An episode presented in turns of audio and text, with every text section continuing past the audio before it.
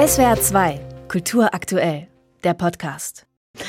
Schon die ganze Woche gab es punktuell Warnstreiks im öffentlichen Nahverkehr. Heute erreichte diese Warnstreikwoche ihren Höhepunkt. Bundesweit fallen Busse und Bahnen aus, um Druck auf die Tarifverhandlungen auszuüben. Verdi fordert für die Beschäftigten kürzere Arbeitszeiten, längere Ruhezeiten und mehr Urlaubstage. Schützenhilfe bekommen die Streikenden von Fridays for Future. Die Klimaschützer organisieren heute zahlreiche Demos unter dem Motto Wir fahren zusammen. Andreas Schackert ist Bundesfachgruppenleiter Busse und Bahnen bei Verdi. Schönen guten Morgen, Herr Schackert. Schönen guten Morgen. Sie sind bei der Demo in Schwerin dabei. Wie kommen Sie dahin?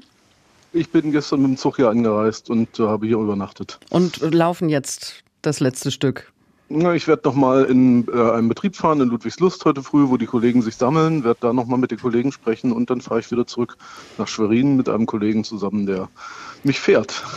mit dem Auto. Weil es ist ja so, wahrscheinlich werden viele heute mit dem eigenen Auto anreisen, auch bei anderen Veranstaltungen, wie zum Beispiel in Freiburg das Bundesligaspiel. Da gibt es keinen ÖPNV, der die Menschen zum Stadion bringt. Es wird auf jeden Fall ein Verkehrschaos geben heute. Ist das nicht ein bisschen absurd, ähm, damit für mehr Klimagerechtigkeit zu kämpfen?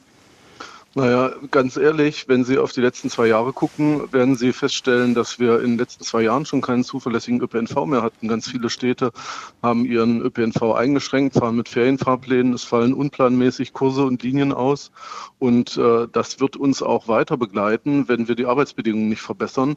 Das heißt, äh, wenn wir nicht streiken und nicht dafür sorgen, dass die Arbeitsplätze grundsätzlich attraktiver werden, dann äh, gibt es noch viel mehr Unzuverlässigkeit. Und hier haben wir es wenigstens vorher gesagt, man kann sich darauf einstellen. Hm. Es geht bei dem Streik vor allen Dingen eben um bessere Arbeitsbedingungen. Wie sehen die denn aktuell aus?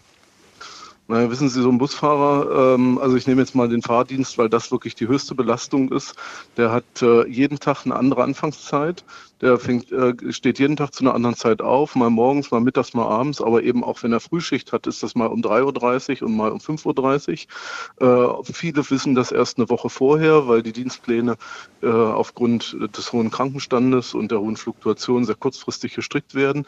Äh, sie haben viele Wochenenddienste, sie haben lange Schichten. Die, äh, gibt, äh, die Schichten sind oftmals zehn Stunden und länger. Davon ist aber nicht alles bezahlte Arbeitszeit, sondern sie haben einen hohen Anteil unbezahlter Zeiten in der Schichten. Sie haben auch geteilte Dienste wo sie zwischendrin einfach äh, zwei Stunden, drei Stunden frei haben, irgendwo, vielleicht an einem Ablösepunkt oder äh, an einem Betriebshof. Mit der Zeit können sie nichts anfangen.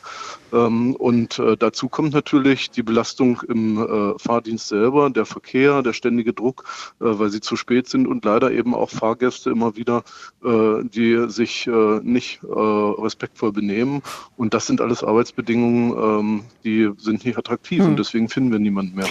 Also, aber würde sich denn durch bessere Arbeit Arbeitsbedingungen die Qualität des ÖPNV auch verbessern? Also ja, natürlich. Wenn ich bessere Arbeitsbedingungen habe, bin ich auch wieder in der Lage, am Arbeitsmarkt äh, Menschen zu gewinnen. Wir haben zwar einen schwierigen Arbeitsmarkt gerade in Deutschland, aber innerhalb dieses schwierigen Arbeitsmarktes gibt es Branchen, die sind noch in der Lage, jemanden zu finden. Und es gibt Branchen wie den ÖPNV, wo sie nicht mehr dazu in der Lage sind. Wir haben eine Fluktuation von über fünf Prozent in den Betrieben. Ähm, und äh, Sie wissen ja, sage ich mal, mit der Transformation bei der Automobilindustrie, da wird ja damit gerechnet, dass Arbeitsplätze frei sind. Die Kollegen ähm, von der IG Metall sagen uns aber, unsere Leute werden nicht zu euch in den ÖPNV kommen, weil zu den Bedingungen niemand arbeiten möchte. Dass Sie als Gewerkschaft nun gemeinsame Sache mit Fridays for Future machen, das hat ja viele erstaunt. Die Klimaaktivistinnen und Aktivisten haben in der Vergangenheit äh, für sehr viel Zorn gesorgt, vor allem bei Autofahrenden. Ist die Kooperation ein geschickter Schachzug im Arbeitskampf?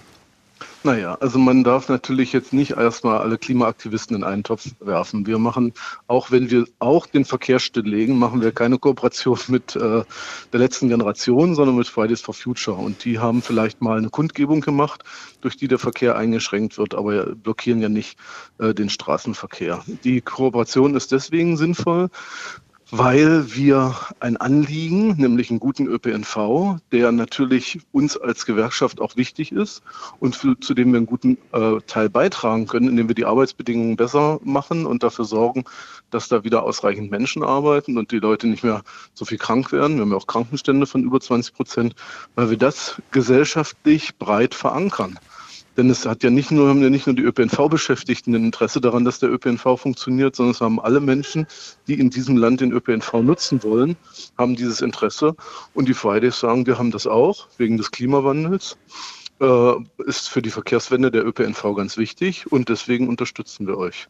Am Ende ist das ein Zeichen von Solidarität und das ist ja Kern von, Gesellschaft, von Gewerkschaftsarbeit.